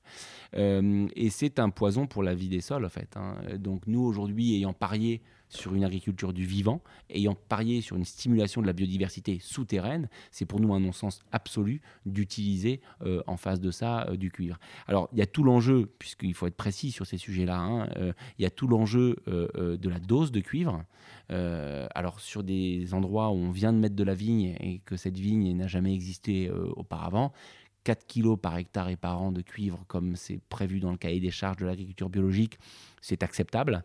Par contre, sur des terroirs qui, depuis 300, 400, 500, 600 ans, font de la viticulture et avec, pendant les, le 19e, des, doses de cuivre euh, très impressionnantes, on a des sols qu'on a besoin déjà d'écarter de, en fait, de ces pratiques euh, de protection cuprique. Euh, et donc, voilà, pour cette raison-là, nous, on, ne voit pas la bio comme étant euh, la solution pour nous, cheval blanc. Mais encore une fois, je, sais que c'est un débat qui est très clivant, c'est un, débat qui canalise beaucoup d'énergie. De, euh, encore une fois, il faut laisser à chacun euh, la liberté de poser son regard à lui sur le durable, le vivant et l'impact environnemental. Je pense que des gens font des vins magnifiques avec une très belle intention en bio. Je pense que des gens font des vins magnifiques avec une très belle intention en biodynamie. Et il y a d'autres gens qui ont choisi un autre mode d'agriculture, en fait, euh, qui peut être celle du vivant, qui peut être celle des couverts, qui peut être celle de, l'agroforesterie. Enfin, je, je, pense qu'il faut garder euh, confiance, en fait, dans l'agricole. Il faut garder confiance dans l'agriculture euh, parce qu'en fait, les agriculteurs, enfin, moi, je connais pas un agriculteur qui se dit tiens, chouette, je remplis la pulvée, je vais aller traiter.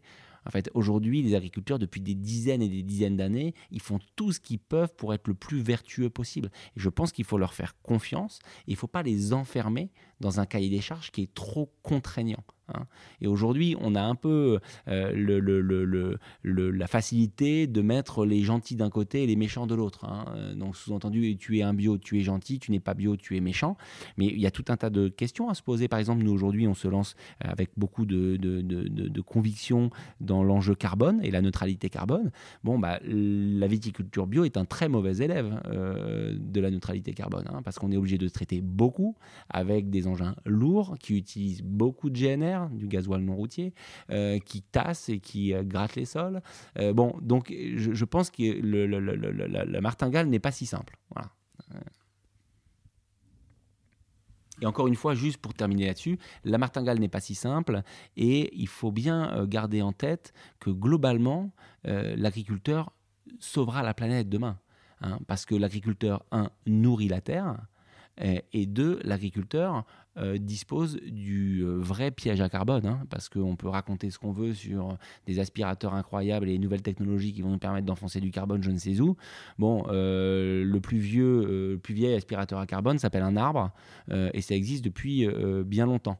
Donc ça ne dispense pas de la sobriété carbone, ça ne dispense pas de la baisse des émissions, mais regardez vos agriculteurs comme une solution pour demain et pas comme un problème aujourd'hui.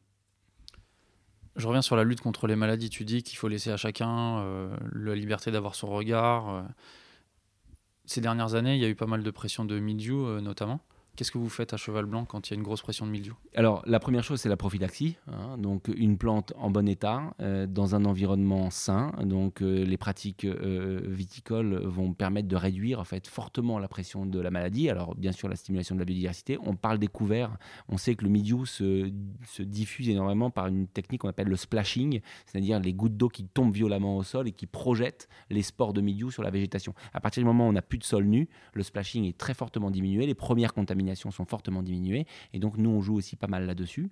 on utilise aussi des produits de traitement, hein, nous, de synthèse pour le coup, mais qui sont choisis avec le moins d'impact possible sur l'homme, le moins d'impact possible sur le sol, sur la vie aquatique, etc., etc. On raisonne le plus possible nos, molécules, mais c'est par les pratiques viticoles en fait, qu'on arrive à, réduire cette pression hein, en ayant des rendements modérés, en ayant une végétation qui ne soit pas trop euh, compactée, etc., etc. Mais malgré tout ça, il faut pas se mentir. Hein.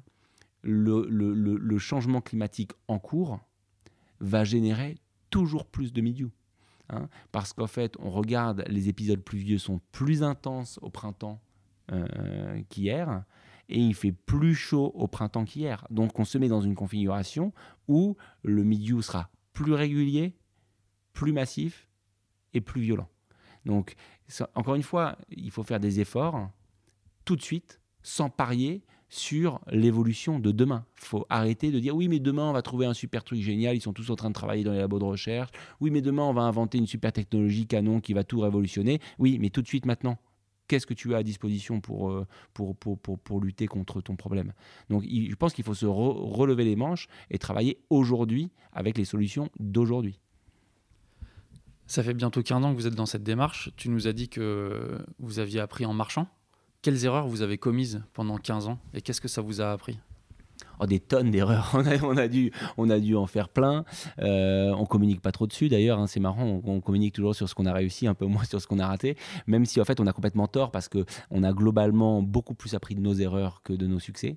Euh, et donc, bah, plein de choses, euh, euh, notamment sur la réduction des, des, des, phytos. Nous, on est, on est, on est précurseur là-dessus. Et c'est depuis 2008, on travaille comme des malades sur, cette, sur cet angle-là, avec des pulvérisations de meilleure qualité, avec des machines qui récupèrent euh, euh, les, produits non utilisés, euh, avec des cadences qui sont écartées le plus possible, avec des doses qui sont limitées, des réductions de doses systématiques. Donc on a beaucoup travaillé là-dessus. Et ce qu'on a le plus appris, nous, c'est d'être au contact du végétal tout le temps et en permanence. À chaque fois qu'on a levé un petit peu notre attention ou à chaque fois qu'on a levé un petit peu euh, l'investissement humain qu'on pouvait mettre euh, au cœur du parcellaire, eh ben on l'a payé. Euh, après, tout n'est pas toujours très simple dans le, dans, dans, dans, dans, le monde du vin parce que on le voit par exemple, hein, il y, a tout l'enjeu de, la pression du gel qui est nouvelle pour nous. voilà, on a fait partie des maisons qui avons essayé une, une, une, année de lutter avec les bougies. bon, bah voilà, typiquement, euh, on a appris de nos erreurs. Voilà, moi aujourd'hui la bougie, je veux plus en entendre parler parce que. On en a vu en arrivant là sur le chemin. Il y en a qui étaient en train de les installer ou qui avaient déjà commencé à les installer, vu qu'il y a dans quelques jours une vague de froid qui arrive. Vague de froid qui arrive pour ce week-end. Bon, euh, on fait pas tous ces efforts environnementaux depuis des années et des années pour cramer 8000 bougies dans la nuit, quoi. Euh, voilà, pour, pour, pour, la faire claire, hein. on a la chance de pas euh, être l'économie de la propriété n'est pas en jeu, puisqu'on gagne bien notre vie. bien évidemment, on ne souhaite pas être affecté par le gel, mais on ne, on ne va pas lutter contre le gel à tout prix et quel que soit le coût environnemental. Donc aujourd'hui, on a misé plutôt sur des, tours antigel, donc des éoliennes qui vont brasser l'air, euh, qui ont une efficacité limitée, euh, mais c'est toujours ça de prix. Euh, on va les déclencher de façon raisonnable quand on aura un véritable risque de gel et qu'on passera en dessous des 1 degré. mais on essaye de s'interdire des dispositifs qui soient trop, trop, trop polluants. Quoi. C'est quoi les prochaines étapes de cette démarche ou les prochains grands projets que vous voulez mettre en œuvre? Alors, les, prochaines étapes de cette démarche, déjà, c'est de grandir avec, euh, de voir nos arbres pousser, euh, de, voir les erreurs qu'on a faites pour les ajuster, les modifier, euh, les adapter.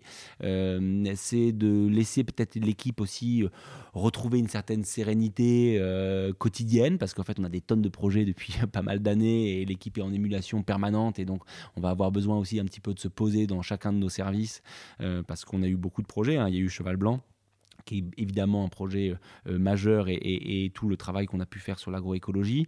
Euh, mais il y a eu aussi euh, la création de Note Blanc, le petit cheval blanc.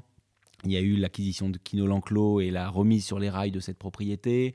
on a eu également un investissement très important humain pour euh, euh, s'occuper de Cheval des Andes, qui est une propriété qu'on a à Mendoza en Argentine et où toute l'équipe est investie. Donc voilà, on a besoin de voir un peu tous ces projets euh, mûrir, grandir, et puis les enjeux de demain. Le carbone en sera un pour nous, très fort. la réduction de nos émissions, la participation aux puits carbone nationaux, la sensibilisation de nos, de nos clients et de nos parties prenantes sur les sujets du carbone et de la durabilité. Ça, ça va être des points très importants. pour ne parler que des enjeux environnementaux, les enjeux de production, bah, c'est continuer euh, à aller toujours plus loin euh, dans un vin de lieu. Euh, donc un vin qui exprime le lieu cheval blanc, donc où bah, tout ce qui va rentrer dans la composition du vin, tout ce qui va rentrer dans la gestion de nos parcelles provient du lieu lui-même. Donc être de plus en plus dans un cercle vertueux, dans une autonomie permanente. Tu nous as parlé de l'importance du manifeste euh, tout à l'heure pour euh, justement euh, donner à voir peut-être ce que vous faites et éveiller certaines consciences. Tu viens de nous dire aussi que l'économie de Cheval Blanc marchait pas trop mal, qu'il n'y avait pas péril en demeure sur ce sujet-là. Quel conseil tu donnerais à des domaines justement qui essaient de lier les deux, mais avec une économie qui est peut-être un petit peu plus fragile?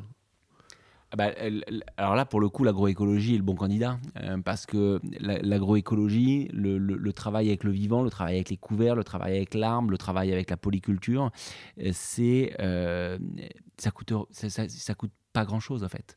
un arbre, ça coûte moins cher qu'un pied de vigne. Donc sur une parcelle où il y a 8000 pieds de vigne, si tu en remplaces 80 par un arbre, la matière première ne te coûte pas plus cher et les rendements n'en seront pas affectés. Euh, quand tu travailles avec des couverts, bah, finalement, c'est tous les engrais que tu n'as pas à acheter, c'est toutes les heures à travailler le sol que tu n'as plus à dépenser. Euh, donc en fait, l'enjeu de l'agroécologie, c'est pas l'investissement. L'enjeu de l'agroécologie, c'est de changer ton regard. Euh, et ça, c'est un point qui est fondamental. Hein. Encore une fois, je me répète, mais moi, je suis rentré ici, on, disait, ah, il faut qu'on aille travailler les sols parce que c'est sale. le terme, c'était c'est sale. Hein. Bah, aujourd'hui, moi, je ne trouve pas que les couverts végétaux rendent euh, la propriété euh, sale, euh, bien au contraire. Et à la limite, je vois des sols nus en me disant Ah, tiens, c'est dommage, c'est pauvre. Donc, je pense que c'est basculer son regard, accepter de modifier ses pratiques et accepter de changer la façon dont on, perçoit le, vivant. et c'est ça le plus difficile. Et d'embarquer les équipes, de leur faire comprendre pourquoi on fait ça, et pas d'imposer, d'expliquer, euh, de, faire de la pédagogie, de transmettre. Euh, euh, c'est ça le plus difficile. Mais en termes d'investissement, voilà, 40 moutons et, et, 25 poiriers, c'est pas ça qui va changer l'équilibre d'une parcelle d'un hectare. Quoi. Ce changement de regard, est-ce que c'est quelque chose qu'on t'a inculqué pendant tes études? Et si c'est pas le cas, qu'est-ce qui t'a influencé ou qui est-ce qui t'a permis de, de basculer? Je pense que c'est tout un tas de trucs, c'est une super question. Alors je pense que euh, j'espère que euh, les formations vont évoluer là-dessus. Euh, j'espère que les formations vont changer là-dessus. Parce que non, on ne l'apprend pas à l'école. Et je trouve que justement sur cet angle particulier, les enseignants ont tendance à avoir un temps de retard par rapport aux, aux, jeunes qui arrivent sur le marché et qui, eux, sont très très gourmands de ces techniques. Qui nous les a appris? Le regard, bah, beaucoup nos, nos, stagiaires, en fait. Ici, il y a 4 à 5 stagiaires par an, agro et eno. Et donc, eux, ils nous ont aidés à changer notre regard, hein, parce qu'ils sont arrivés avec des idées nouvelles, ils ont eu envie de travailler sur des sujets différents. Et donc, ça nous a, nous, bousculé, ça nous a poussé dans nos retranchements aussi. Et pourquoi pas? Et donc derrière, bah, on est allé euh, euh, chercher de l'information. Alors là-dessus, il faut rendre à César ce qui appartient à César. Euh, Internet fait des miracles. Et donc on peut trouver tout un tas d'informations sur Internet. On a commencé à se plonger dans un, site Internet qui s'appelle Vert de Terre Production. Si vous ne connaissez pas, je vous encourage très sérieusement à aller sur YouTube, regarder Vert de Terre Production. C'est des, des vignerons, c'est des agriculteurs, c'est des experts qui pendant des heures et des heures expliquent, filmés avec un iPhone, voilà, euh, à l'arrache, euh, des conférences sur l'agriculture du vivant, sur les semis-directs, sur l'agroforesterie, sur l'élevage, sur la polyculture, euh, sur l'apiculture, sur les, mycorhizes et, et, la vie des sols. Et donc, bah, on a mis le pied dedans et puis on a regardé de plus en plus de vidéos. Ça nous a donné envie de contacter les bons experts. Et aujourd'hui, on s'est entouré de tout un tas d'experts, euh, enfin, ils ne sont pas si nombreux que ça, mais ils sont 4-5, qui nourrissent euh, euh, l'équipe sur ces, sur ces sujets-là. On peut les citer peut-être, il y a Alain Canet Oui, Alain Canet sur la partie agroforesterie a été vraiment celui qui nous a permis de prendre conscience de plein de choses. Et Conrad Schreiber Conrad Schreiber, évidemment, l'apôtre de, de l'agriculture de, de, conservation des sols et l'arrêt du labour, c'est un type absolument remarquable euh, qui nous a permis de, prendre conscience de plein de choses et de travailler en gagnant beaucoup de temps. Euh, Marc-André Sellos. Euh, Chercheur euh, en Champagne, si je ne me trompe pas, à l'Université de Oui, Marc-André, il est, il, est, professeur au Muséum d'histoire naturelle de Paris, spécialiste de, des champignons et des mycorhizes, et très, très, très militant aussi sur l'agriculture de conservation et sur le changement des, des, des, pratiques. et puis, surtout, ce qui est important, c'est que on se fait accompagner d'experts, mais on garde toujours la main. Et ça, je pense que c'est un conseil qu'on pourrait donner euh, euh, à tous ceux qui ont envie de s'y jeter. C'est très bien d'être accompagné d'experts et ils vous font gagner beaucoup de temps, ils vous aident à comprendre et ils sont aussi un peu des empêcheurs de tourner en rond et ce sont des gens qui amènent de la lumière sur certains sujets que vous n'aviez même pas euh, soulevés. Mais après, un vigneron, un, un paysan, il doit être maître chez lui et il doit décider ce qui est bon pour sa terre parce qu'il est tous les jours derrière ses vignes, tous les jours derrière ses barriques et parce que c'est lui qui sait quelle est l'identité de l'endroit où il travaille. Et donc, on ne délègue pas ces choses-là, en fait. On se nourrit, on s'acculture, on essaye de comprendre, on partage, on échange, on discute, mais pour retourner dans son champ, faire son devoir, ce qu'on a à faire pour cet endroit-là. Hein. Mais ce n'est pas des recettes. Et en fait, ça, c'est un point qui est très important. L'agriculteur, le viticulteur, il doit évoluer avec ce travail-là, mais il n'achète pas un protocole ou une recette, ça, ça marche jamais. Tu l'as dit au début de l'interview, le directeur général de Cheval Blanc, c'est Pierre Lurton, quelqu'un qui est une famille euh, bien connue et qui est lui-même bien connu euh, à Bordeaux. Mais Cheval Blanc, c'est la propriété, enfin, appartient à LVMH euh, aujourd'hui. Quels sont les liens concrets que vous avez avec LVMH Quelle est l'influence d'LVMH sur le fonctionnement de Cheval Blanc? Alors, la propriété, elle appartient à, deux familles. Euh, la famille Arnaud, hein, via le groupe LVMH, bien sûr, hein, et puis euh, la famille Frère, euh, qui est une famille belge. et donc, ce sont monsieur Bernard Arnaud et monsieur Albert Frère qui ont acheté Cheval Blanc en 98. Hein. et donc, on a toujours ces, deux, propriétaires qui sont à la tête de Cheval Blanc. Alors, quels sont nos liens avec, ces propriétaires? Ils sont très forts. Hein. Je veux dire, c'est évident, un propriétaire dans un domaine viticole, il a un impact très important sur la stratégie de la maison, sur la vision à long terme. C'est eux qui portent la vision à long terme de ces maisons. Et d'ailleurs, on interagit énormément avec eux. Euh, c'est grâce à eux euh, euh, qu'on est capable de mettre des choses en place comme l'agroforesterie les couverts végétaux parce qu'ils partagent la vision de l'équipe technique sur ces sujets-là. C'est grâce à eux qu'on est capable de construire en 2011 un chai contemporain qui nous permet de séparer nos 53 parcelles et d'aller encore plus loin.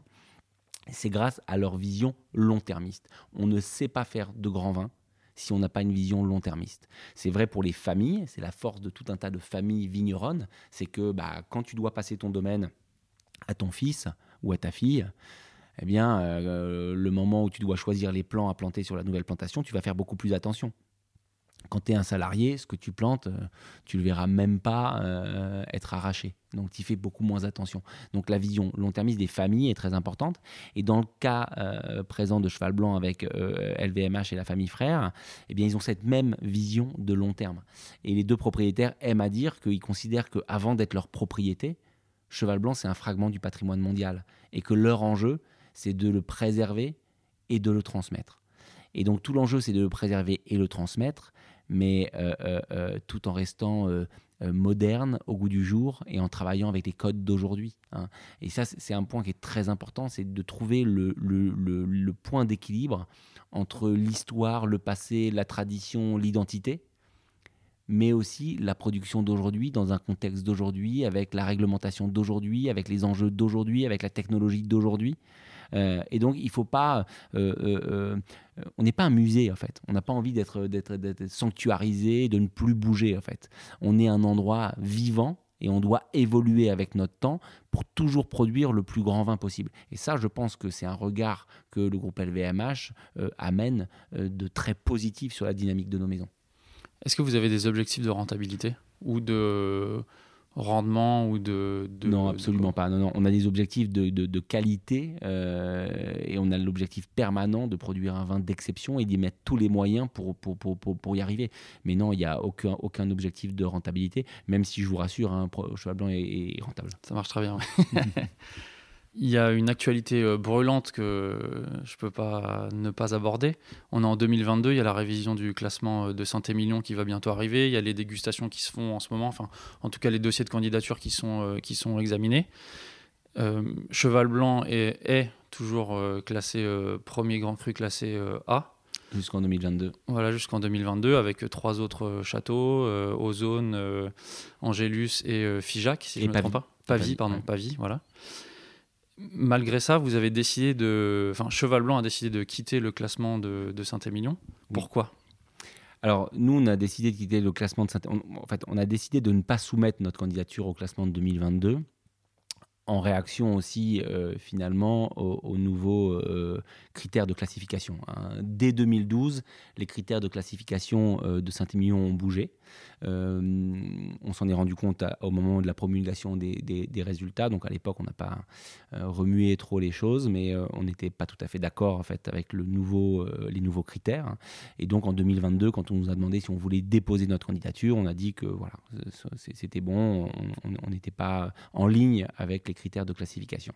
Et donc, ce qu'on trouve, nous, aujourd'hui, c'est que euh, les critères de classification laissent une part trop importante euh, euh, aujourd'hui aux enjeux de communication, aux enjeux de nos tourismes, aux enjeux marketing, et que c'est pas une façon, finalement, de, classer les propriétés. Hein.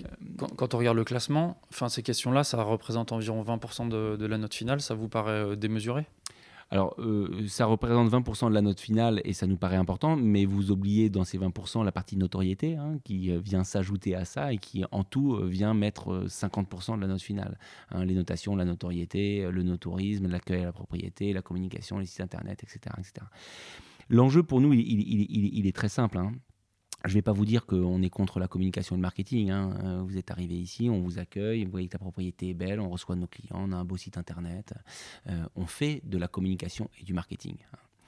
Euh, et toute propriété, tout produit, j'ai envie de dire, qui se respecte, parle de sa façon de faire et essaye de faire rayonner son, son entreprise. Donc nous, on pense que la com et le marketing, c'est très important. Mais quand vient le moment de classer, il n'y a que le terroir et le vin qui comptent.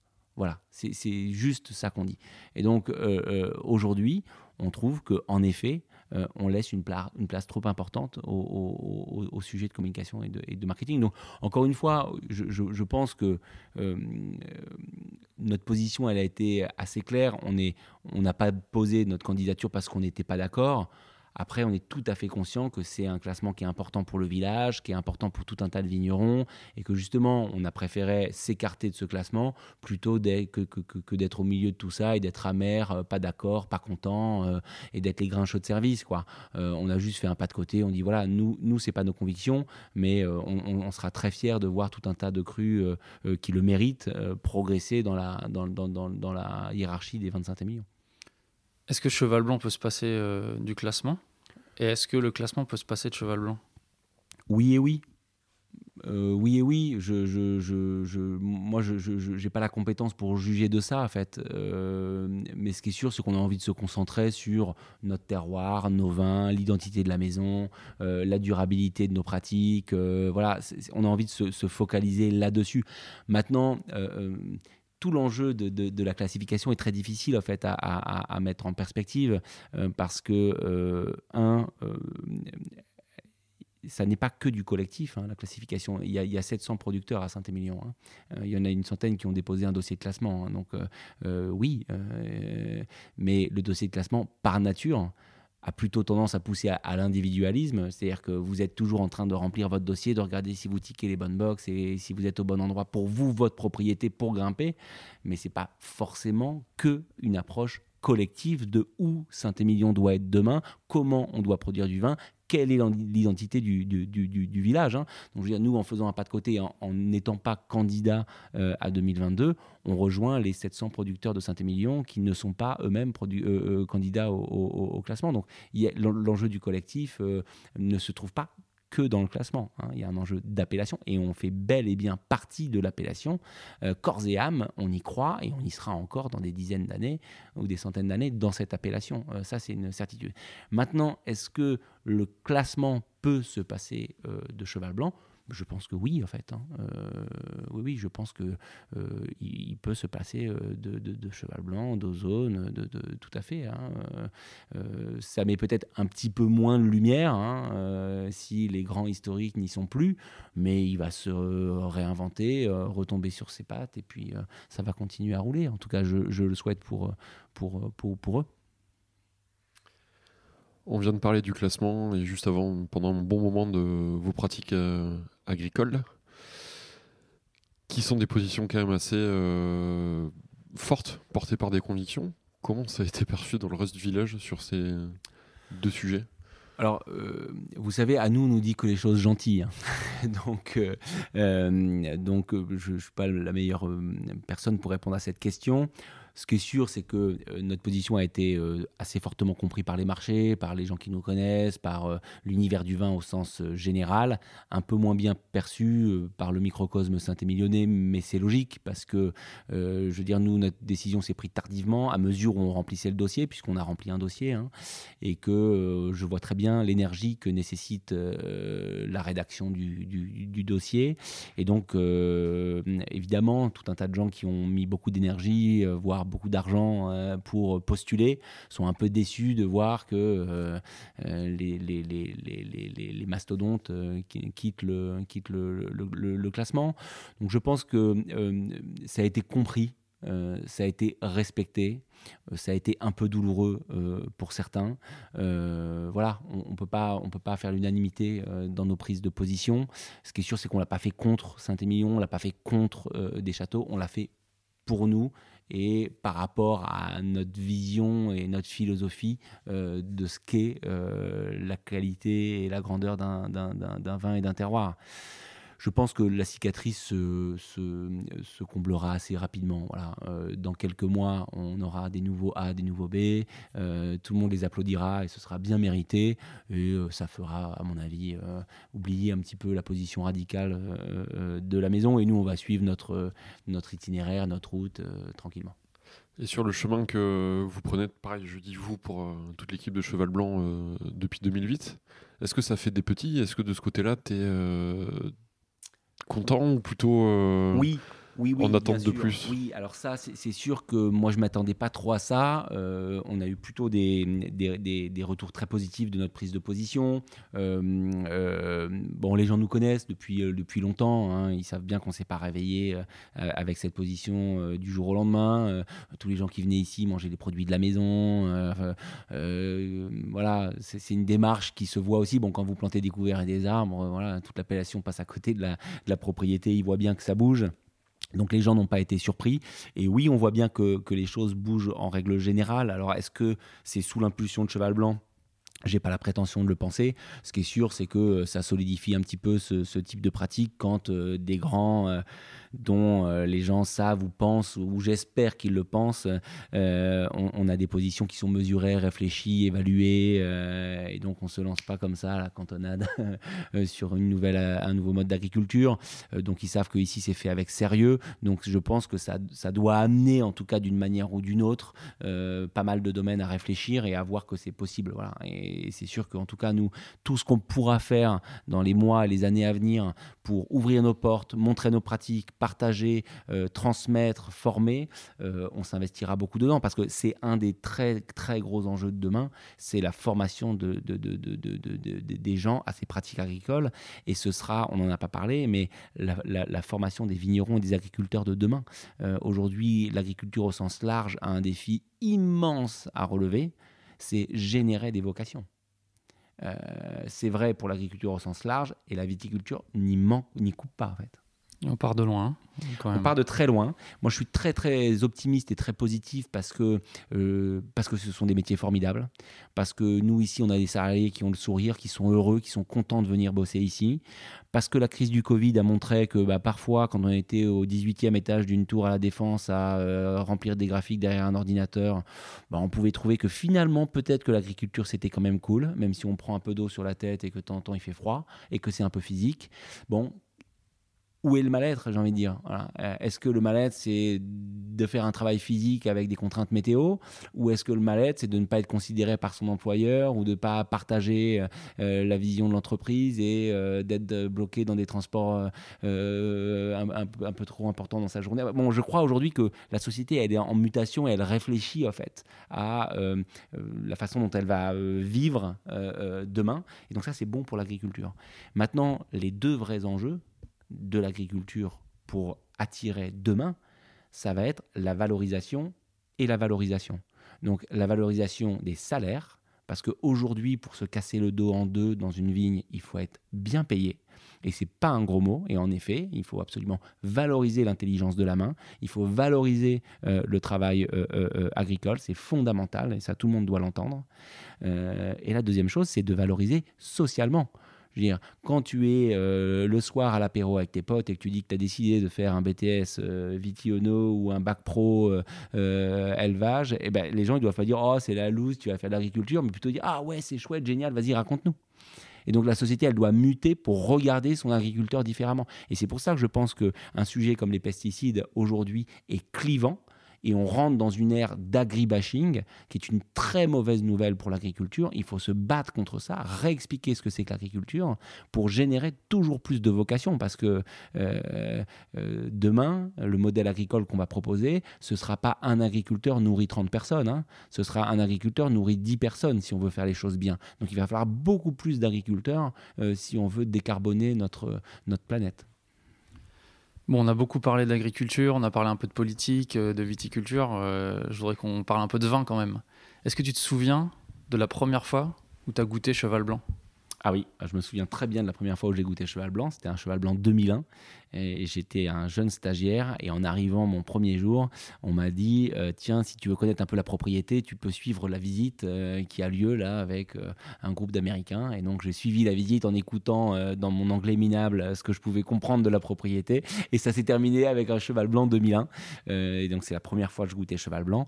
ça a été la première fois d'une très longue série par contre. Je pense être peut-être un des plus gros consommateurs de cheval blanc de la planète et donc je peux dire que maintenant je le connais bien mais à cette époque-là voilà c'était une émotion absolument absolument euh, euh, colossal.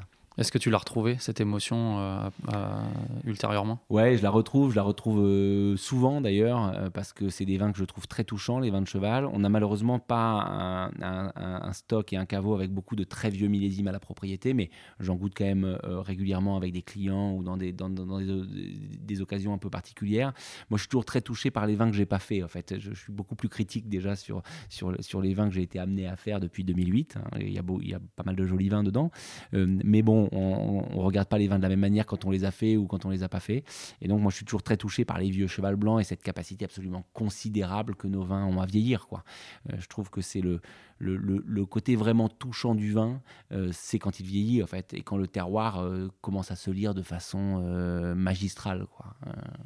C'est quoi le style de cheval blanc?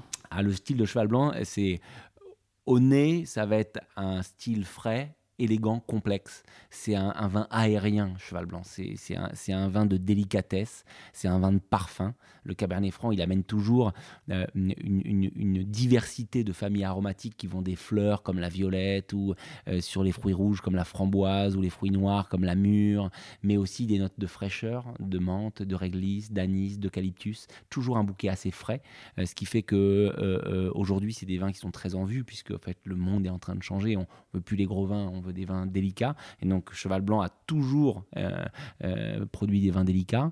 Et puis, en, bouche, euh, c'est la race, c'est la profondeur, c'est l'éclat, c'est la longueur, c'est la pureté, la précision. Hein. Et donc, c'est un vin qui rentre en bouche de façon timide, délicate, et puis qui accélère, accélère, accélère, et qui est interminable, en fait. Et c'est pour moi le, le, le point commun de tous les grands vins du monde, c'est qu'ils ont une longueur et une profondeur qui est absolument magistrale. Est-ce que tu te souviens de ta première fois avec le vin, de ton initiation?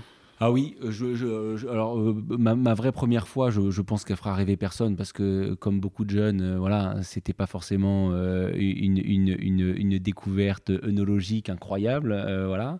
Mais dans les premières fois, moi, j'ai grandi dans une famille où on aime le vin, dans une famille normande. Mon père était médecin, avait une cave, une cave chouette, et donc on buvait des belles bouteilles. Et puis mon grand-père avait une super cave en fait, et donc je me souviens des des dimanches soirs où, où où je rentrais chez eux et où il y avait les restes de midi. J'avais le droit de déguster un petit peu de Léoville Lascaz, un petit peu de Palmer, alors, et avec une culture très Bordeaux, hein, parce que euh, il faut savoir que jusqu'à il y a peu d'années, euh, en France, on était soit des buveurs de Bordeaux, soit des buveurs de Bourgogne, soit des buveurs de Rhône, mais il y avait très peu de gens qui avaient des caves hétéroclites en fait. Euh, maintenant, les gens boivent beaucoup plus facilement de tout, euh, mais à l'époque, c'était voilà, très clivant. Donc moi, je me suis fait une culture plutôt dans les, dans, dans- dans les vins de Bordeaux et les grands vins de Bordeaux. Est-ce que tu te souviens de ta première grande émotion?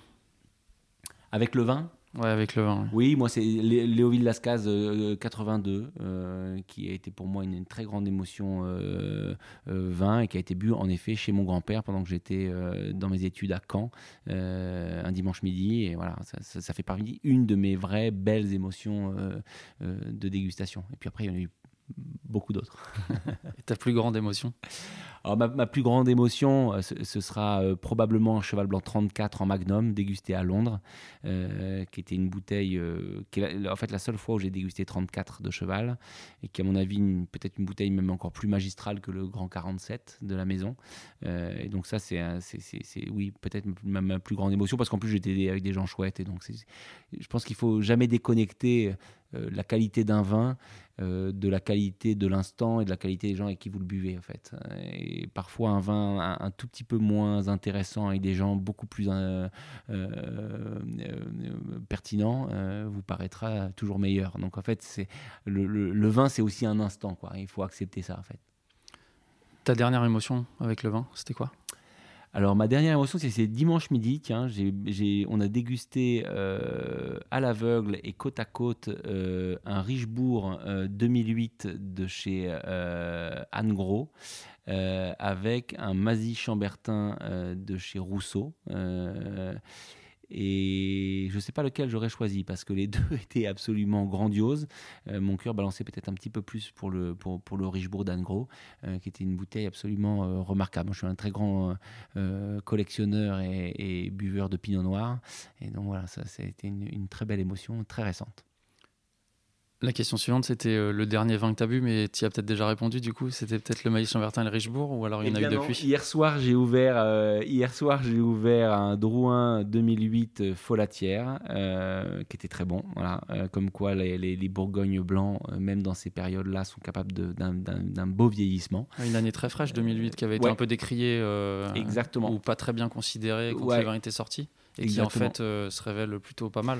Et c'est assez vrai en rouge aussi. Je pense que c'est. Moi, j'adore les millésimes un peu oubliés. Euh, je, je les trouve souvent plus intéressants que les millésimes euh, exceptionnels. Euh, c'est comme, un- c'est comme un super film, en fait. Quand on vous l'a raconté 50 fois et que vous allez le voir, vous êtes toujours un petit peu déçu. Et et- et, pour moi, les millésimes oubliés, en fait, c'est la meilleure façon de, de découvrir un terroir. Donc, je trouve que surtout ces, ces, ces maturités un peu, un, peu, un peu tardives, un peu froides, comme, un, comme un 2004, hein, comme un 2008, comme un 2014 comme un 2021 à venir, ça fait des vins qui ont, euh, voilà, qui ont, qui ont peut-être plus de discrétion, mais souvent euh, plus de personnalité en fait. Justement, comment il se comporte le 2021 ici là? Qu'est-ce que, Oh, qu'est-ce bah, que tu peux nous en dire? Ah bah, pour nous déjà, ça a été une année de galère, hein, de A jusqu'à Z. hein. Toute la période viticole a été très pénible. Euh, on a dû déjà euh, euh, s'inquiéter fortement pour le gel de printemps, puis une pression milieu sans précédent. Nous, on a perdu même un peu de récolte sur nos merlots. Une année humide, une, une- un millésime sans contrainte hydrique. euh, et qui s'est fait finalement un peu dans la- la- l'arrière-saison, a été fondamental pour la construction de ce vin. Moi, j'étais assez critique à sa naissance pendant la vinification. Et puis, à mesure du temps, euh, le vin nous a montré qu'il était capable finalement d'un éclat aromatique assez intéressant, avec un- une version plutôt fraîche. hein. donc, on n'est pas du tout sur un vin euh, euh, puissant, opulent en termes de- de- d'arômes, mais plutôt un, un vin sur la fraîcheur, sur la précision, la délicatesse, des arômes plutôt fleuris, plutôt fruits rouges. Et une bouche qui est euh, euh, fortement renforcée entre tanin et acidité. Donc c'est une bouche plutôt réactive, hein. c'est pas du tout une année diluée, hein. bien au contraire, c'est plutôt une année compacte. Euh, avec une, vraie masse tannique et une masse tannique assez, assez, carrée. pas du tout rustique, mais carré. C'est pas un millésime de tendresse, c'est pas un millésime de volume, c'est pas un millésime de gras, c'est un millésime plutôt réactif et ferme. Mais du coup, ça fait des très belles bouteilles au vieillissement. Et pour les blancs? Et pour les blancs, bah, super année. Alors pour le coup, là, on est, très content. Euh, année fraîche, euh, année froide. Euh, donc ça fait des blancs aromatiques, ça fait des blancs incisifs, frais, tendus. donc non, on, aime beaucoup 21 en blanc. C'est quoi tes rêves pour les années à venir? Et Tu te vois où d'ici une dizaine d'années? Ah, c'est très difficile comme question ça. Euh, bah, moi, je, me vois ici, en fait, déjà, parce que, euh, en tout cas, si, le, projet actuel de Cheval Blanc euh, s'accélère et continue dans cette direction, je me vois très clairement ici, parce qu'en fait, je crois beaucoup à la stabilité des équipes dans la production de vin. Je pense qu'on devient un grand vigneron et on est une belle équipe quand on travaille au même endroit pendant longtemps. parce que moi, je ne crois pas beaucoup à la compétence en œnologie, ni en viticulture ni en agriculture. Euh, je crois que ça c'est un peu une imposture de croire qu'il y a des gens qui sont meilleurs que d'autres. Euh, je pense que c'est la connaissance en fait qui fait faire des grandes choses dans l'agriculture et dans la viticulture. Donc parce qu'on connaît un lieu, parce qu'on connaît une maison, parce qu'on connaît une équipe, Là, oui, en effet, on peut mettre en place des grandes choses. Donc, je, souhaite euh, de la stabilité à l'équipe de Cheval Blanc euh, pour s'épanouir, pour aller toujours plus loin, pour aller à la quête de, du petit micro-détail qui manque pour aller encore plus loin. Et je, ne crois absolument pas qu'on ait fait le tour de la question et qu'on soit à notre top. Hein. Le jour où je croirais qu'on est à notre top, euh, il sera temps de partir. Dernière question traditionnelle. Est-ce que tu es heureux de ce que tu fais? Ah ouais, je suis super heureux. je ne peux pas vous répondre autre chose. Oui, je suis super heureux parce que parce que euh, je fais un métier qui est cohérent avec mes convictions, qui est cohérent avec ma vision du monde, avec ma vision de l'agriculture, et que en plus de ça, j'ai la chance de le partager avec une équipe qui a les, mêmes valeurs et la même vision.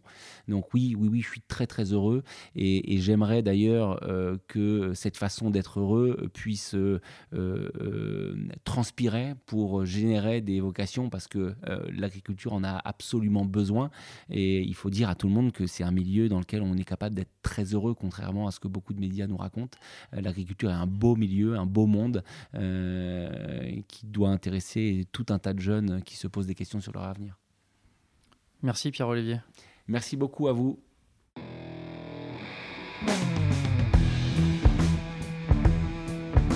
Pierre-Olivier, merci infiniment pour cette journée en ta compagnie, pour t'être ouvert à notre micro et ainsi permettre à nos auditeurs et auditrices de se faire un avis sur cette question essentielle de l'écologie dans les vignes. Merci également à Jeanne de l'équipe Cheval Blanc pour l'organisation de cette journée. C'est un moment précieux pour nous qui a fait naître encore de nouvelles questions. Alors à très bientôt j'espère. Chers auditeurs et auditrices, j'espère que vous avez aimé écouter cet épisode autant que nous avons aimé l'enregistrer. Évidemment, je pourrais vous dire qu'il faut absolument goûter Cheval Blanc pour comprendre ce que finesse et longueur de dingue veulent dire, mais à 500 euros la bouteille, cela reste difficilement accessible. Il n'est pourtant pas interdit de rêver, et je vous souhaite sincèrement de goûter au moins une fois, comme nous avons eu l'occasion de le faire au domaine avec le millésime 2011 qui commence tout juste à se dévoiler. Merci à toutes et à tous pour votre fidélité et votre soutien actif en étoiles, commentaires et dons sur notre page Tipeee tipeee.com slash le bon grain de l'ivresse. C'est pour vous et grâce à vous que nous faisons tout ça. Alors merci. À la réalisation aujourd'hui, Antom Sika, Florian Nunez et moi-même Romain Becker. Merci à Manu pour la post-production, à Emmanuel Doré pour le générique original et à Léna Mazilu pour les graphismes. On se retrouve très vite pour de nouvelles aventures viticoles. D'ici là, éclatez-vous et buvez bon!